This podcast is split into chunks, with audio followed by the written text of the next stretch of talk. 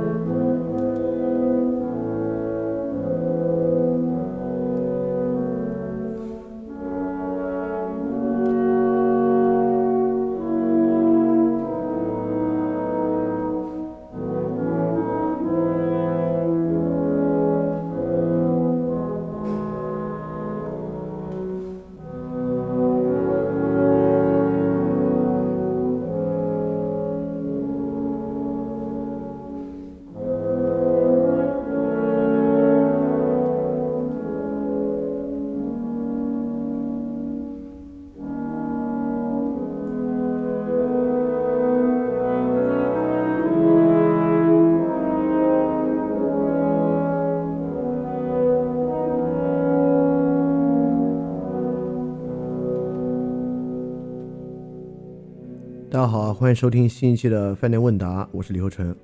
很久没有做饭店问答了，我们做一个特别应景的问答。非常巧，之前就要回答这个问题。我本来准备前天录的，还好前天想把它准备的更完善点，没有录。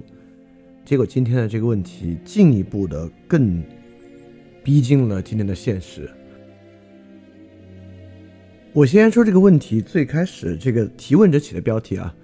这个提问者起的标题是“生育是正确合理的行为吗？”这个问题提问的时间很久了，二零二零年的一月十三号，对我们回答到二零二零年一月十三号了，所以你要新提的问题可能需要等一段时间。这个问题是这样问的啊，他说：“我是一名在校大三学生，过去几年我一直在想一个问题，就是说，既然现在社会有挺多不合理的地方，很多很糟糕的点。”那么，作为社会的接班人，我们还是不是应该结婚生子，把社会延续下去呢？第一，我们在道德上有没有权利这么去做？第二，我们真的必须要把人类社会延续下去？我们有必须把它延续下去的责任吗？啊，我我有点认为他第一点说的是我们在道德上有没有权利不这么做啊？第三，倘若前两者的答案都是肯定的，那么我们又要怎么教育我们的下一代呢？该给他们自由选择的权利？还是促使他们加入延续这个社会的进程中呢？我说这个问题啊，如此有时效性，就是因为还好前天没做，今天做啊。因为今天呢，我们已经知道啊，我们全面进入放开三胎的政策。当然，今天大家反应也已经看到了啊，就即使呃，就主要是主流网民的反应吧，大家都已经看到了，对于这个政策是接受还是不接受。今天呢，有另外情况，就是 “lie down” 这个词不能提了，至少在豆瓣上不能提了，因为它跟今天这个政策非常相关。也就是说呢，之前 “lie down” 的诸多举措之中，或者很多它的方针之中，很有一个有一个东西呢，就是不生育。呃，但今天呢，不能提了，对吧？这个词儿已经不能提了。不能提的原因我们也很明白啊，就是因为这个词儿比较负能量嘛。负能量的意思呢是说啊。你提这个词儿，即便你自己不那么想，你自己就是开玩笑，你自己呢就是说说而已。但很有可能你这个行为呢，会导致别人，呃，看到之后啊，或者形成一个氛围之后，让一些原本对生活很积极的人也变得不积极了。这个呢，就是你的行为的外部性。你的行为的外部性呢，有时候对这个社会有好处，有时候呢对这个社会有坏处。比如说，在这个问题之中和今天的政策之中，看上去多生育呢。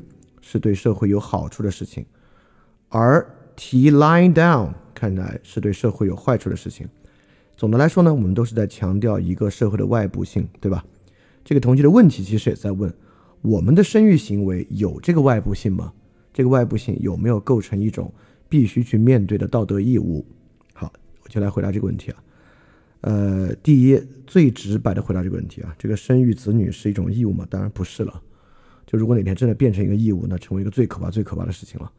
生育子女不是一个义务。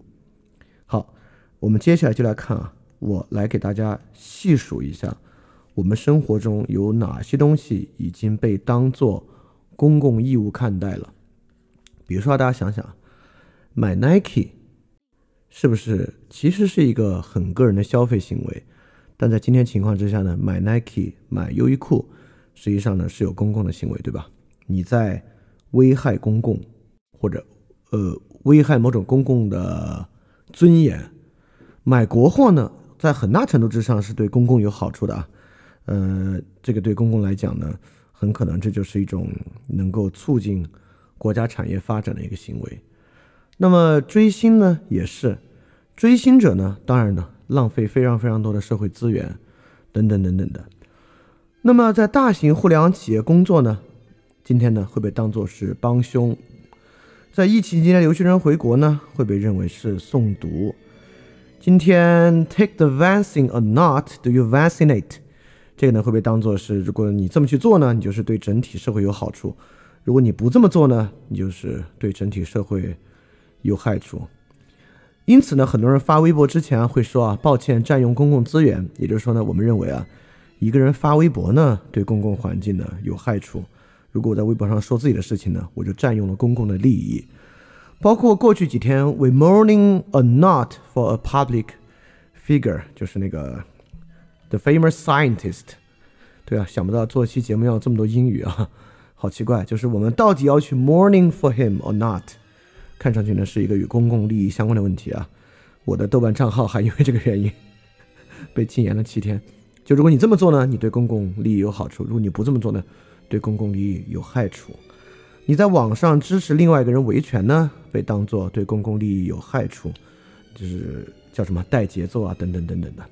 你使用手机的品牌哦，对，刚刚才说了，这个跟买国货和那个很有关系啊。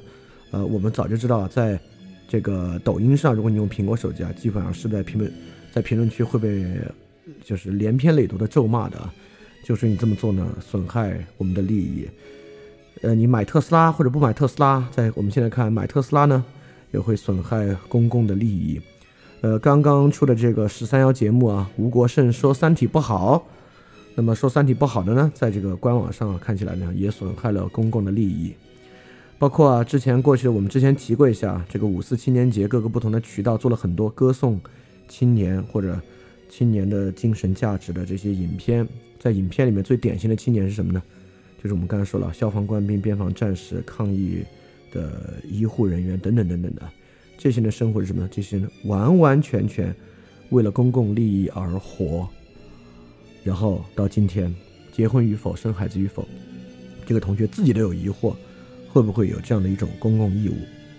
好，那说到这里啊，还有什么不是公共义务的？就是要不要买房、要不要买股票啊，早就跟公共义务或者某某种公共价值高度相关了。当然，还有一大帮人在网上就是主张啊，有这样的公共义务。你发言，你做任何言行之前，必须考虑这个公共义务，或者说他们做的行为就最对这个公共公共就最对这个公共利益好了。就是之前我们提到观察者网那帮人。那么最荒唐的呢，就是在这个 lie down 还可以讲的时候啊，其实网上也有两种言论，其实在讲那个 lie down 也是去符合公共义务的。有一类人呢说我们应该 lie down，原因呢是是因为 lie down 是一种。他们管它叫非暴力不合作，因此呢，这个呢对于公共义务好，因为我们用这个方式呢，能够对于公共施压，能够带来一些改变。那另外一部分人说呢，你 lie down 没有用啊，lie down 你实际上会成为这个呃资本主义经济的帮凶，实际上呢你就会成为帮凶。实际上如果你选择 lie down 呢，你对公共是不好的。呃，当然还有另外一个批判批判 lie down 的方法，就是说 lie down 这个是不负责任嘛，因为 lie down 最开始那个。标题啊，就 lie down 即是正义，然后最后呢讲 lie down 不是正义，对吧？因此很荒唐啊，这个 lie down 是一个很个人的抉择，甚至是一种个人放弃式的抉择。不管对这个抉择本身的捍卫，还是对这个抉择的批判，我们都必须诉诸于公共义务来想这么做是对是不对呢？他的理由必须在于他对于整个公共好还是不好。而且一切都与这个公共挂接啊，在很多人看来，这还是一种中国的传统，对吧？中国人呢，向来有这个集体主义的传统，所以说一切与公共挂接呢，是我们的，既是我们的传统，也是一种我们的优势。但这很明显是错的，对吧？我们刚刚我们在做那个在网上读书的文章啊，我们读到那个文章讲到汉代循吏的，从汉代开始啊，就在讲民富而教，在民富而教的行的之中呢。就有一种非常明显的官吏，他是道家型的无为式官吏。这个无为式官吏呢，先让一个地方的人富起来，再对他们施行一定的，要么是就不管，由由他们用自己去完成教化过程，要么呢以儒家式的方式完成教化。从所有这些角度来讲啊，他们都没有以，而且这是儒家的哟，这是儒家本身的想法啊，没有以所谓集体主义的方式在设想，而且这还是西汉的事情，都没有以这个设想，所以说我们并没有这样的文化传统啊。可能在二十世纪之前吧，我们没有什么集体主义的文化传统啊。可见，可见，从这个同学问的问题，我们有没有道德义务去把人类社会大到人类社会，小到我们这个公共的老龄化社会延续下去，小到我们刚才讲的细数的方方面面的事情，都被认为我们需要考虑它的公共外部性，我们需要考虑这个事情对公共好。还是对公共不好，而我们讲的所有这些，都是一种个体生活的抉择。这里面绝大部分，不管是你自己追星的行为，你自己的工作的抉择，你自己消费的抉择，你自己对一个事情的评价，你自己对另外一个人的支持与否，都是非常非常，包括很多言论，都是非常非常个人的行为。但是呢，在今天，我们都认为这种个人行为呢，它具有公共价值。我们在评价和规范是不是要去这么做或者不能这么做的时候呢，我们优先考虑是公共价值，这呢就是叫做系统入侵生活，或者我们不用“系统”这个词啊，公共入侵生活。好，这里我们做一个非常非常呃重要的区分啊，大家可以想想，我们人的生活当然有公共性，对吧？我你你牵狗出门去遛狗，这个事情当然跟公共性有关。你在路上遭遇的人，他们是喜欢狗，他们是不喜欢狗，他们可能从小被狗咬过，因此很害怕，因此在你跟他遭遇的时候呢，这个事情就会对他造成很大的影响。这种公共性都有啊，比如说你在家里面把音乐声音开得太大，你的邻居就很不舒服。好，我们一定要一定要理解啊，这里面有两种截然不同的公共性。第一种公共性呢，是你可以经验的公共性，就这个公共性是你与他人之间的张力。你做的事情是影响他人，不是抽象的人，不是想象的人，不是遥远的人，是具体的人。你影响到了一个特定的具体的人，这是你的行为的公共性，对吧？这是一个。但是呢，生孩子、服务于公共、缓解老龄化社会的公共性，是对于具体的人的公共性吗？不是。是汇集成为公共意志的公共性。买 Nike、优衣库、苹果还是买国货的公共性，是对某个具体的人的吗？你可以说是啊，是对那个公司的员工。你认识那个员工吗？对吧？除非你认识一个，绝大部分人不认识啊，还是抽象的。留学生回国，vaccinate，mourning for public figure，发微博占用公共资源，三体好还是不好？追星还是不追星，包括生育这个问题，它的公共性是一种接触到某个具体的人的公共性呢，还是这种抽象的，已经完全汇集为公共意志的公共性呢？当然是后者。所以说啊，我们就能够说，今天尤其在网上有一种非常非常严重的问题，就是群体界限的彻底混乱。这个群体界限这个词儿啊，最开始我我我我也不好说是不是最开始，但是被大家频繁使用的是严复先生翻译密尔的《论自由》，他把《论自由》这本书呢翻译成群体权界论，也就是说，在严复先生看来啊，自由问题在中国语境下表达是群体权界的问题，而这么多明明是个人生活抉择的问题。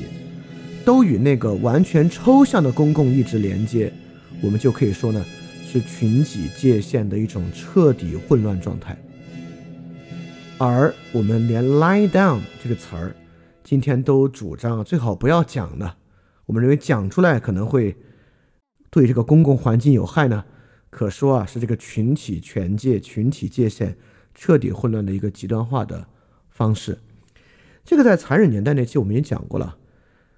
我们说啊，厌世者有一个冲动，要取消一切的私利，要取消一切人自立的权利，因为他们没法自立嘛。当他当一个人厌世的时候，就是说他自己的利益是没有办法，呃，在世界上获得的。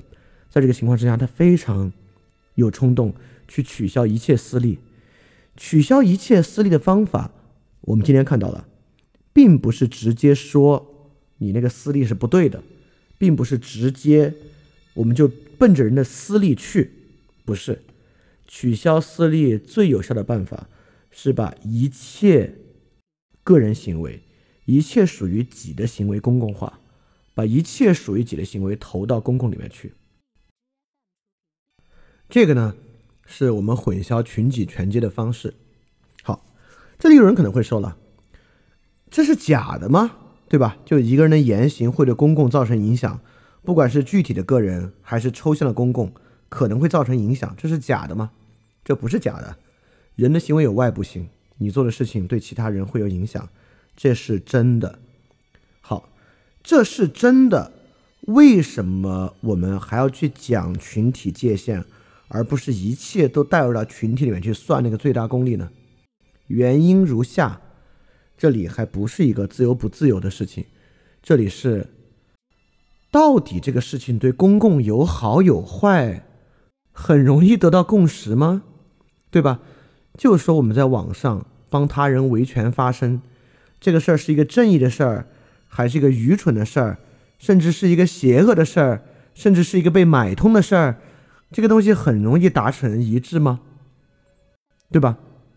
一个人的私利行为在自由主义条件之下是对整体公利有好处的，在别的意识形态里面是有坏处的。也就是说，对于那个群啊，尤其是对那个凝结而成的大公共公共意志本身的影响，这个事儿是个人类永恒的问题。因此，有的人会说你这么做对公共有大好处。在另外的人眼里呢，他就是完全相反，而这个事情是不可能真到一个绝对的规律上，能够得到绝对的共识的。因此呢，如果啊，我们就说人的行为当然有外部性啊，我也知道人的行为当然有外部性。如果因为人的行为有外部性，我们考虑人的行为合理不合理，就全部要放到他对于最大公共啊，即便是用蝴蝶效应的方式。对最大公共产生影响的评估，这既不可能，也不可能达成共识。正是因为这样的一个非常实质性的原因，我们才说啊，如果我这个事儿看上去没有证据表明，实际上对哪个具体的人有非常严重的侵害，我就该做。这一方面是因为这就是个人的权利，第二方面是因为。如果他没有对某个具体的人产生侵害，而在思考他衍生的外部性对于所谓想象中的凝结成为公共意志和大公共 Commonwealth 造成的好处还是坏处，这个东西没有办法达成共识。有的人说好，有的人说坏。为了这个不可能达成共识的东西去限制人的自由，这个东西就是错的，就不应该。好，说到这里呢，我就要来讲讲啊。什么是 line down，以及为什么要 line down 的问题？呃，一般看来啊，line down 本身其实是一个公平问题，是一个是一个对于财富分配方式去反射的问题，对吧？但我要说呢，实际上 line down 是一个群己界限的问题，是这个群己界限彻底搞乱了之后，人们产生的一个反射。我们就来看看啊。这个 line down 的公共那一面，就是公正的那一面，它跟这个分配正义相关的那一面，为什么我会说呢？它依然是一个群己权界的问题。比如说第一个加班的问题，就是人们需要以过长的时间加班。为什么它是一个群己权阶的问题？两点，第一点，实际上在很多企业之中，加班的合理性就是由群己权界的。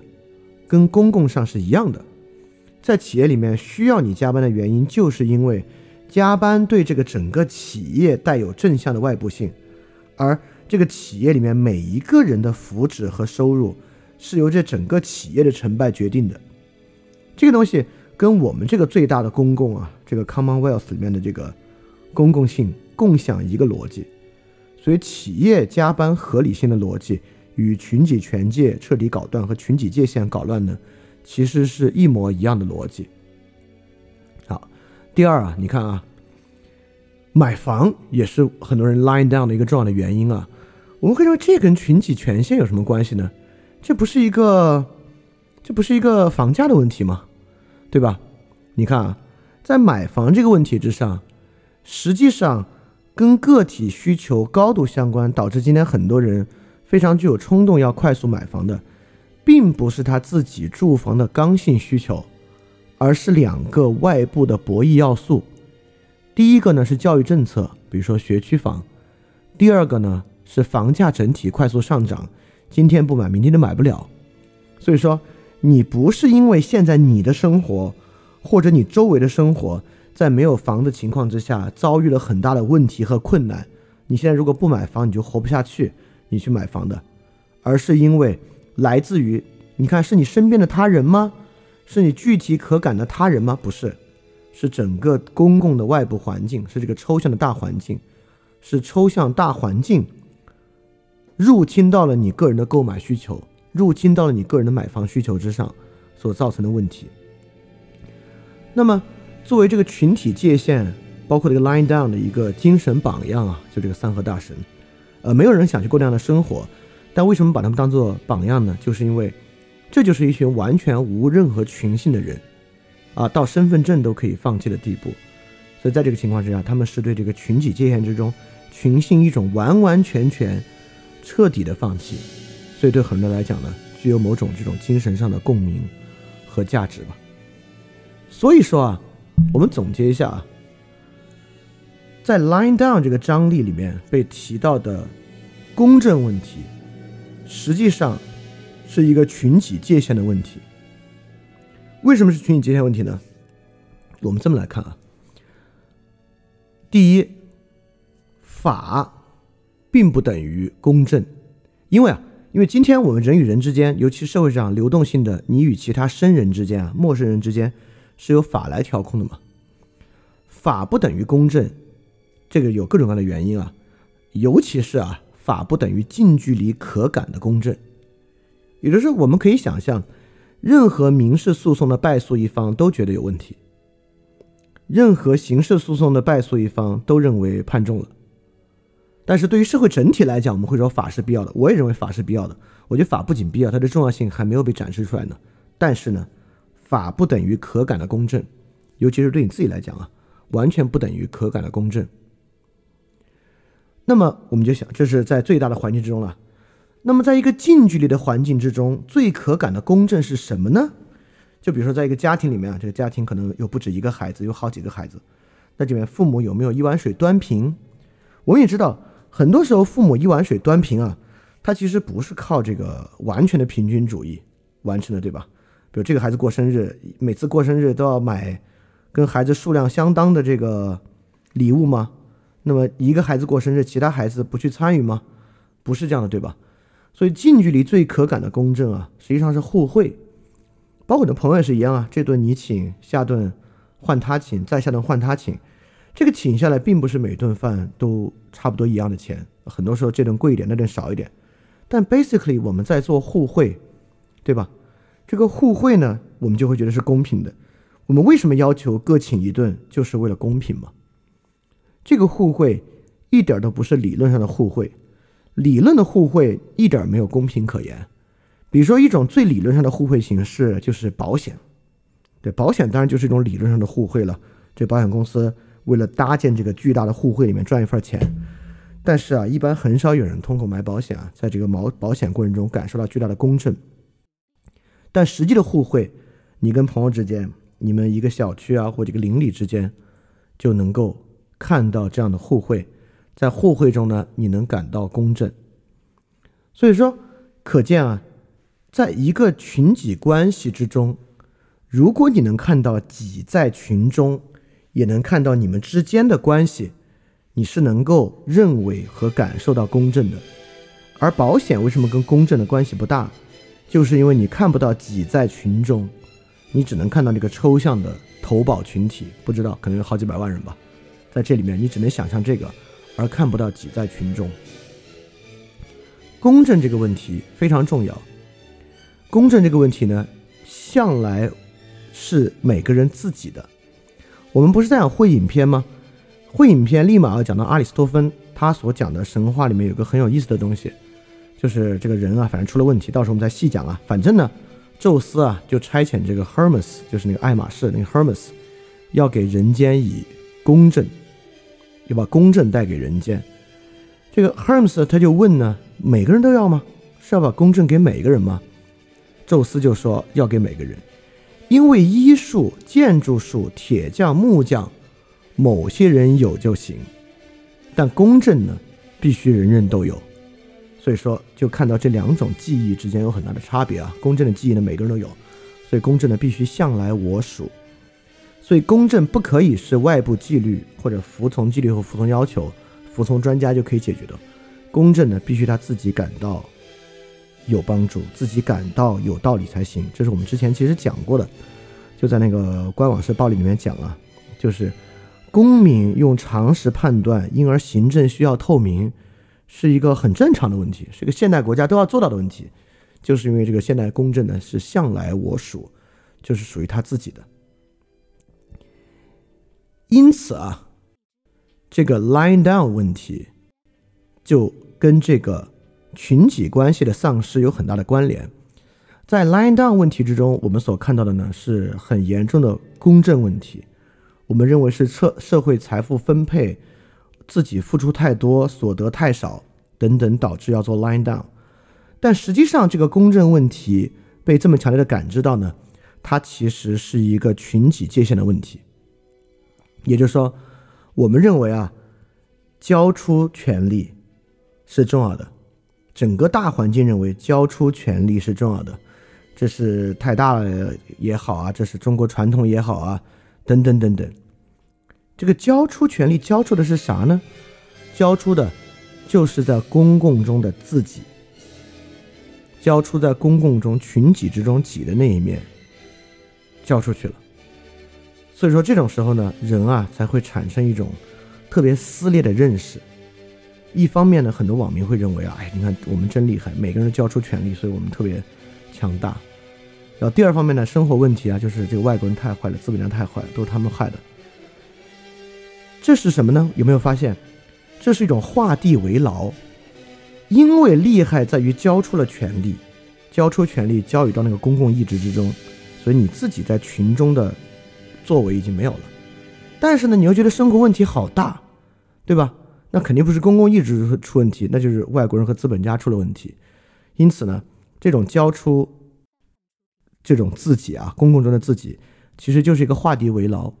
画地为牢就是你在里面什么都做不了嘛，所以实际上公正问题的敏感，这种敏感导致人们 line down，实际上很大程度上是在公共环境中无自己造成的，而公共环境中无自己呢，就是我们刚才说那个问题，就是群体界限完全被搞乱了，就群体界限已经完完全全被我们搞乱了，因此其实啊。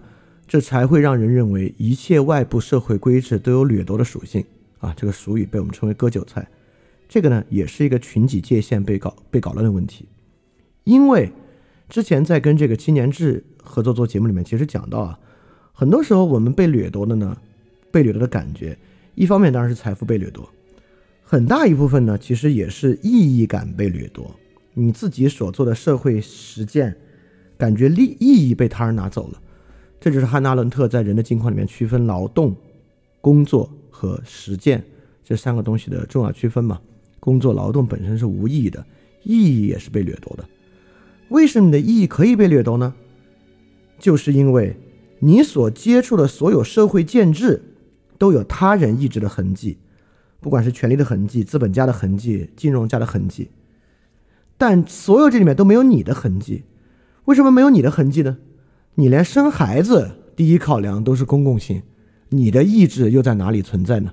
因此，所有你能看到的公共建制里面都没有你的意志，而你会感觉里面有各种各样的人的意志，那当然就有掠夺属性了。这个掠夺属性呢，就是从群体界限完全被搞乱这么来的。因此，lying down 实际上呢是一种完全退出公共的愿望，它以负面的方式来完成自己的主体性。其实“主体性”这个词啊，在最开始那个 lying down 即是正义那个文章里其实是提到的，对吧？什么叫做以负面的方式提供一种自己的主体性呢？就是，他就是说啊，说我现在已经不做任何在你们看来有对于 Commonwealth 有帮助、有价值的行为了。所以说呢，我的主体性在这种消极之中实现。当然，如果你不让人讲的话，这个词儿都不能说的话呢，那你就连靠说的方式完成一种语言上的主体性都不可能。那可能就会有实质性的放弃了吧。因此啊，就是以公共义务观去捍卫 line down 本身没有意义，但是现在也没有，也不用说这个问题，现在说都不让说，也没有捍卫不捍卫了。呃，当然啊，这本身也不可能，呃，因为那个人在横店当群演啊，他的生活一个月好像才花几百块钱，这个对我们来讲是很难想象的。我们所接触的，就是作为网络言论的 line down 原帖中那个生活，啊大家是过不了的。就是说，好，已经这部分说了够多的了。我们你看，我们刚才说两部分，第一部分呢，我们讲啊，这个提问者认为生育行为他在强烈的考虑这个社会价值这部分，我们就来说啊，这东西之荒唐，很多明明是非常个体的言行，都具有了强烈的社会公共价值的这一面，啊，这个是荒唐的。这荒唐之处在于呢。这个是一种群体界限完整、完全的搞乱。第二呢，我们在讲，在这个视角之下看 line down，因为 line down 一直被我们当做是一个这个公正问题啊。我们来看，其实公正问题很大程度之上也是群体界限完全搞乱的问题。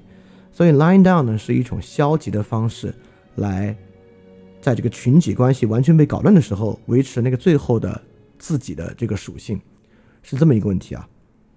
为什么？要在这个界限之下来谈呢，当然是因为在这个在这个界限之下来谈，我们才找到一个出路，或者找一个换视角的方法，找到一个回答这个问题的方式。因此啊，我们来进行这个视角的转换。那怎么办？是个最大的问题啊！因为如果有办法的话，没有人会 line down。我们在这里面呢，也是慢慢慢慢在尝试回答那个厌世的问题。怎么样可以不厌世？第一。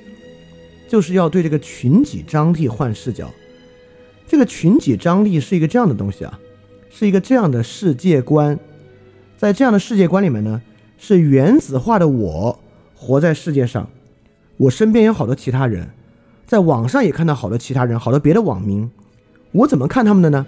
是原子化的他们在和这个世活在这个世界上，世界呢就是由无数原子化的我们。和这个最大抽象的这个 Commonwealth，这个公公共意志汇成的，我们之间是什么关系呢？互相观看，没有什么别的关系。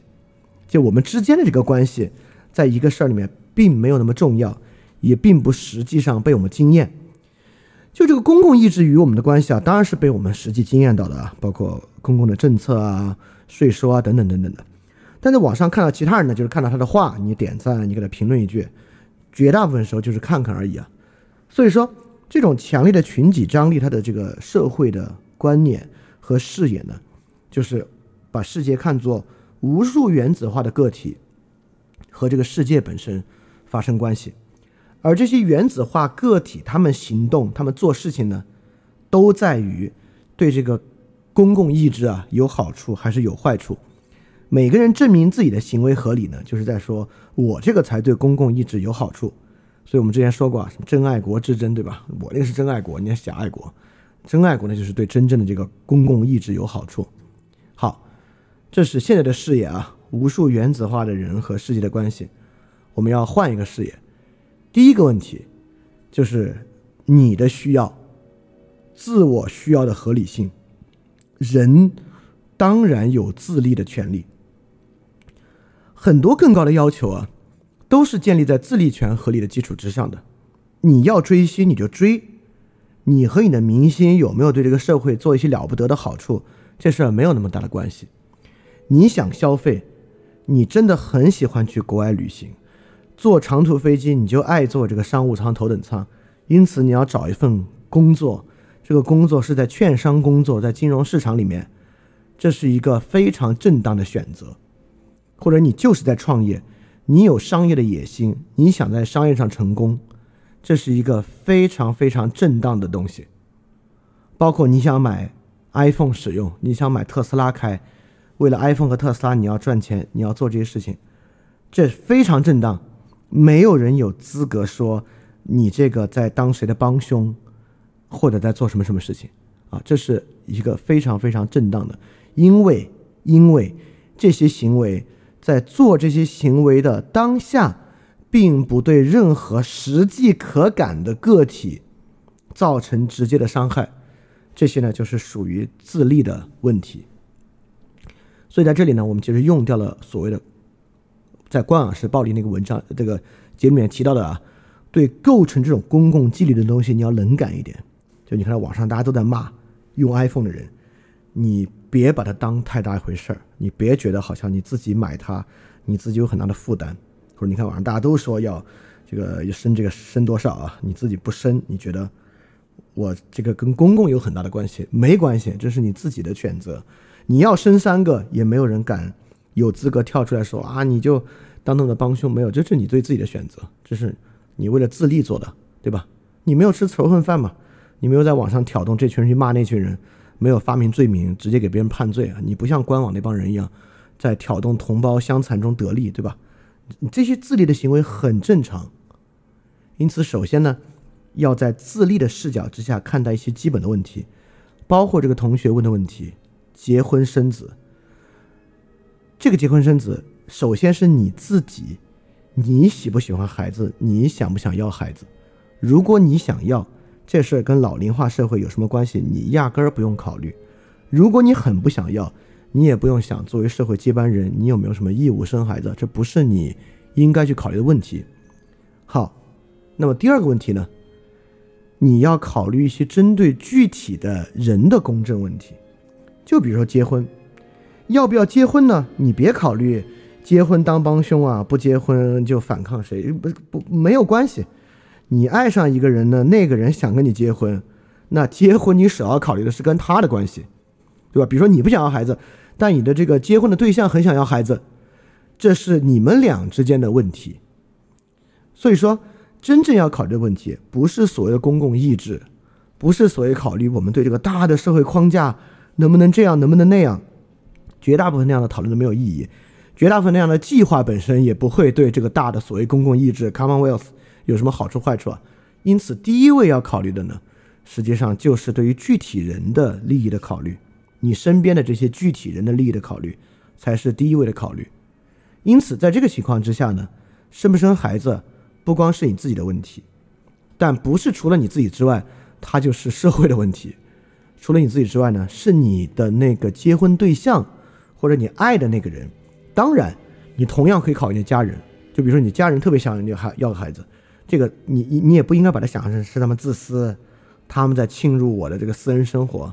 这倒好，这个家人就是侵入社会私人生活。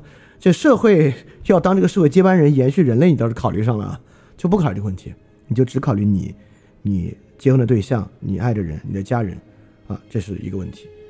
那么刚才还有个问题啊。怎么教育一个孩子？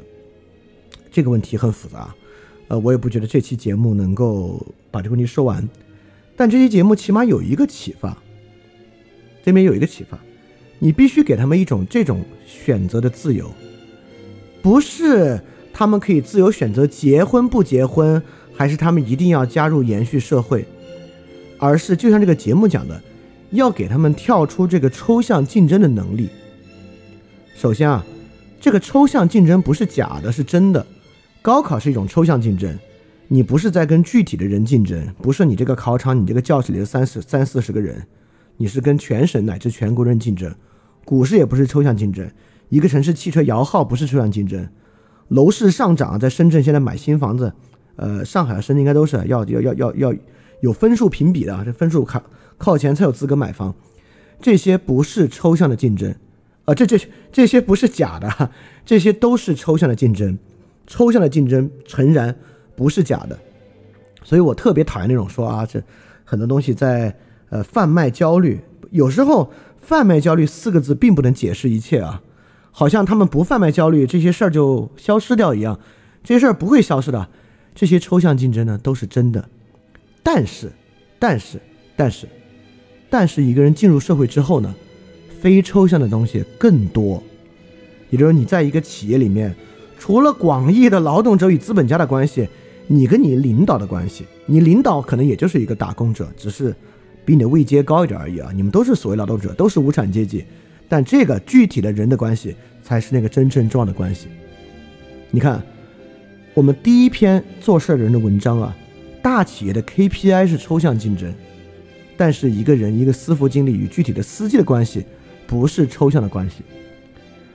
人啊，在高考之前和进入大学面对的呢都是很抽象的竞争，但越是进入社会，进入到实际的亲密关系，进入到实际的商业环境啊，越面对的其实是非抽象的竞争。所以说，如何教育一个孩子呢？你就要让孩子有。迎接、理解非抽象的视野，也就是说呢，这个社会要把这个人的群体界限搞乱，你得在你的孩子身上一起把它克服回来。你们不要搞乱群体界限这个问题。当然，很多人会说啊，你这地方大谈啊，这个视野转换，呃，少看这种抽象竞争啊，要多看个人的选择，有用吗？对吧？现在面对这么大的社会。甭管是你说的什么群体界限，还是就是我自己认为这是公正的问题，这东西不能解决啊，就是要 line down，有什么有什么选择呢？为什么要谈个人可以做什么？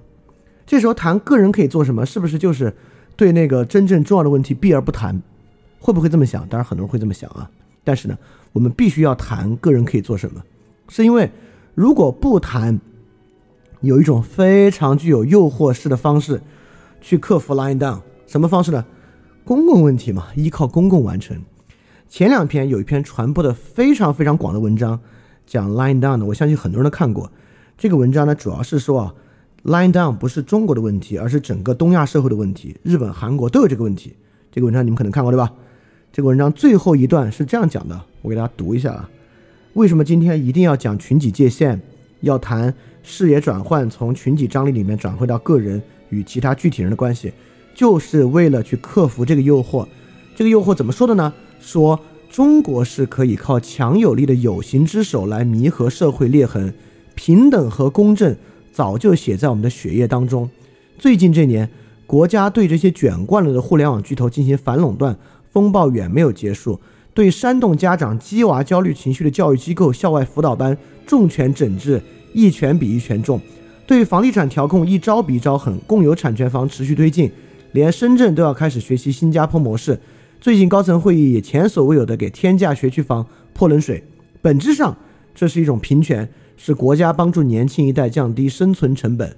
但愿我们能率先打破东亚魔咒，但愿我们年轻一代的劳动能够得到更多应有的回报。然后之后开始煽情啊，煽情的不念了。好，第一，反垄断可以解决互联网企业加班和互联网企业财富分配的问题吗？反垄断调查是为了解决这个问题吗？不是，对吧？第二，对于煽动家长焦虑情绪的教外机构和校外辅导班重拳整治，从什么时候开始了？是这些机构在骗家长，让家长去让带孩子做这个校外辅导，还是家长有强烈的内生需要，要让孩子去做课外辅导？现在顶层设计对于中国教育是做中考分流，中考结束之后，一半孩子去上职高，没有考高考的机会。因此，初中生要削尖脑袋考上高中，每没日没夜的去做校外辅导班，这是靠对于校外辅导班和教育机构重拳出击，大家生活就突然成本降低了吗？这就是我刚才说的抽象竞争啊，不是说是假的。只是说它不是我们生活的全部，焦虑不是假的，焦虑不是教育机构和校外辅导班给的。好，房地产调控啊，我就不说了。四月份全国主所有大城市啊，房价环比环比就是比三月份啊，不是同比，环比是跟上一个月份比，环比上涨都在百分之二和百分之三。国家帮助年轻人降低生育成本，给你减税吗？给你发钱吗？给你分房子吗？直接给你的孩子九八五的学学位吗？对吧？当然，我不是说国家什么都不能做啊，很多政策调整都很有用。但是呢，你别想着好像这三板斧下去，年轻人的生存成本就会降低，劳动就能得到应有的回报。你是不可能想象躺在家，蛋糕就能送上门的。这种东西啊，当然我也明白，这种东西其实只对大学生有用，啊，很少数人会认可这样的期待。就是我们之前讲过，有一种激情游戏，带入国体，放弃自我，带入国体的这种激情游戏，只对很少数高中生、大学生有效，或者刚进社会的人。为什么呢？因为他们的生活是父母支撑的。他们没有看到个人在社会中追求消费独立的那个压力，对吧？一旦毕业呢，这种群体张力立马来到啊。所以说啊，line down 才是基本的社会情绪。之前在我们那个官网暴力那期讲过啊，那个真的是少数人，就带入国际的畸形游戏，真的只有还在被父母供养的人会这么想啊。一旦毕业，需要自己负担自己生活的一切消费，line down 是。最主流基本盘的这个社会情绪，OK，所以说呢，你看啊，这地方我们在说啊，呃，不躺平怎么样呢？涉及到一个视野的转换，这个视野的转换呢，就是不要去老把世界看成无数原子化的个体和公共意志的这个角力，或者在公共意志中生活的问题，而如果是你自己的需求啊，你根本不必给任何人去讲它的合理性，它就是合理的。啊第二呢，就是真正重要的那个东西啊，是你与其他人的关系，而不是你与公共意志的关系。其实啊，今天我发了这个做事的人第二篇文章，就是在说这个问题，就是在说，即便你面对的是一个政策的问题，你把其他人当人看，而不是当系统看，都更有利于这个问题的解决。对，这篇文章很重要啊，大家可以去看。你就搜公众号 Flip Radio，F L I P R A D I O，就可以看到这篇做做事的人的文章。呃，其实你也能看到这个节目里面所讲的这个群体界限的问题和那个文章里面的问题意识呢是一脉相承的。那个文章就是在展现如何不去看待群体张力是原子化个体和这个公共意志的这个对抗，而是具体的人与人的关系，实际上才真的能把这事能把这个事儿做成。啊，所以这个也是。跟今天的另外一个内容相关的部分，因此啊，就这个节目之后，大家可以想象的改变或者能够 take away 的东西呢，就是你要在自己身上去克服这种群体关系的紊乱，就是厌世带来对自己的否定，那么很可能可以从树立一种自立开始，而树立自立肯定不是去证明我这种自立。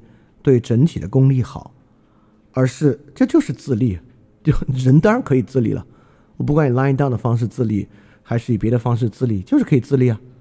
在自立的基础之上，关注你的意志，你有一个要完成的事情，它跟实际存在环境中其他人的关联。你在你的公司要解决九九六，这不是你跟劳动法的关系。这即便是你跟劳动法的关系，是你跟本地社保部具体的官员的关系，而不是你与抽象的法律系统的关系。你在企业里面的，是你跟企业里面的 HR 具体的人的关系，而不是你与抽象的资产阶级的关系，等等等等的，等等的问题，就是先不要给自己加那个巨大的公共利益的负担，去设想这个社会接班人是不是要延续人类等等问题，不想这个问题。你先树立一种自立，再去看你的这个自立的意志，能不能与其他人的利益、可感的真实环境中的其他人的情感的利益、实际的利益等等等等，达成某种公约数。如果达成公约数呢，就把它做出来，你的生活呢就是这样改善的。所以说，今天不管是面对这个三胎政策，还是面对 line down 的等等等等问题，我认为呢，这些东西啊都是巨大系统。这些东西呢，都是巨大的东西，你不用去管，至少现在啊，它还没有以一种非常强力的方式落到你身上。即使落下来了呢，它也是透过某些具体的人实现的。那你所要处理的问题，依然是你与另外一些具体的人的问题。所以说，今天这个社会有种很荒唐的，一切个人行为都在讲这个公共责任，真的是这样。我因为我因为我昨天单日往返北京去出差做个事情，你就在高铁上，你在飞机上，你就会听到那个广播一遍一遍的讲，你不能做这样，你不能做那样，你千万不能干这个，你千万不能干这个。只要你干这个，你就违反了这个；只要你干那个，你就违反了这个。你一定要注意这个，你一定要注意那个。就是确实整个大环境都在把这个群体关系彻底搞乱。但是呢，你自己在心里面要清楚，你在自己的理解中把这个群体关系梳理好、梳理好等等等等，可能对你自己的生活就会很有帮助。好，这就是我回答这个同学的问题：关于这个生育是正确合理的行为吗？Depend on yourself，取决于你和你爱的人怎么看待要不要孩子的问题，跟其他东西没有关系。呃，而正是如此啊，你能够在你的孩子身上去克服抽象竞争，你才可以觉得可能育儿成本没有那么高吧？这不靠国家皇恩浩荡突然给你施恩，或者国家把这个校外辅导班全部干掉，那校外辅导全部干掉更累，你就得自己考虑你孩子补课的问题。你既是双职工，这事儿还没法依赖父母。你还还得在家自己给他 补课，这个对更多人家庭其实是更大的负担，你还得去加班呢，对吧？所以怎么可能呢？所以说就是这样的一个问题来看待这个问题，这涉及到我们今天跟整体文化相关的一种视角转变，希望能在每个人身上实现。好，那这个问题呢就回答到这里。如果你有问题呢，欢迎你发问到 ask at flipradio dot club，记住啊，不是 dot com，而是 dot club，ask at f l i p。R a d i o dot c l u b 就可以向我发问了。大家也请去看做事的人的第二篇文章，请你去搜索公众号 Flip Radio F L I P R A D I O，就可以看到这篇文章了。也欢迎你把文章分享给其他人。这个做事的人的系列呢，我会继续写下去。好，那么这期翻译问答就到这里结束，我们下期节目再见。大家记得赶快去相信。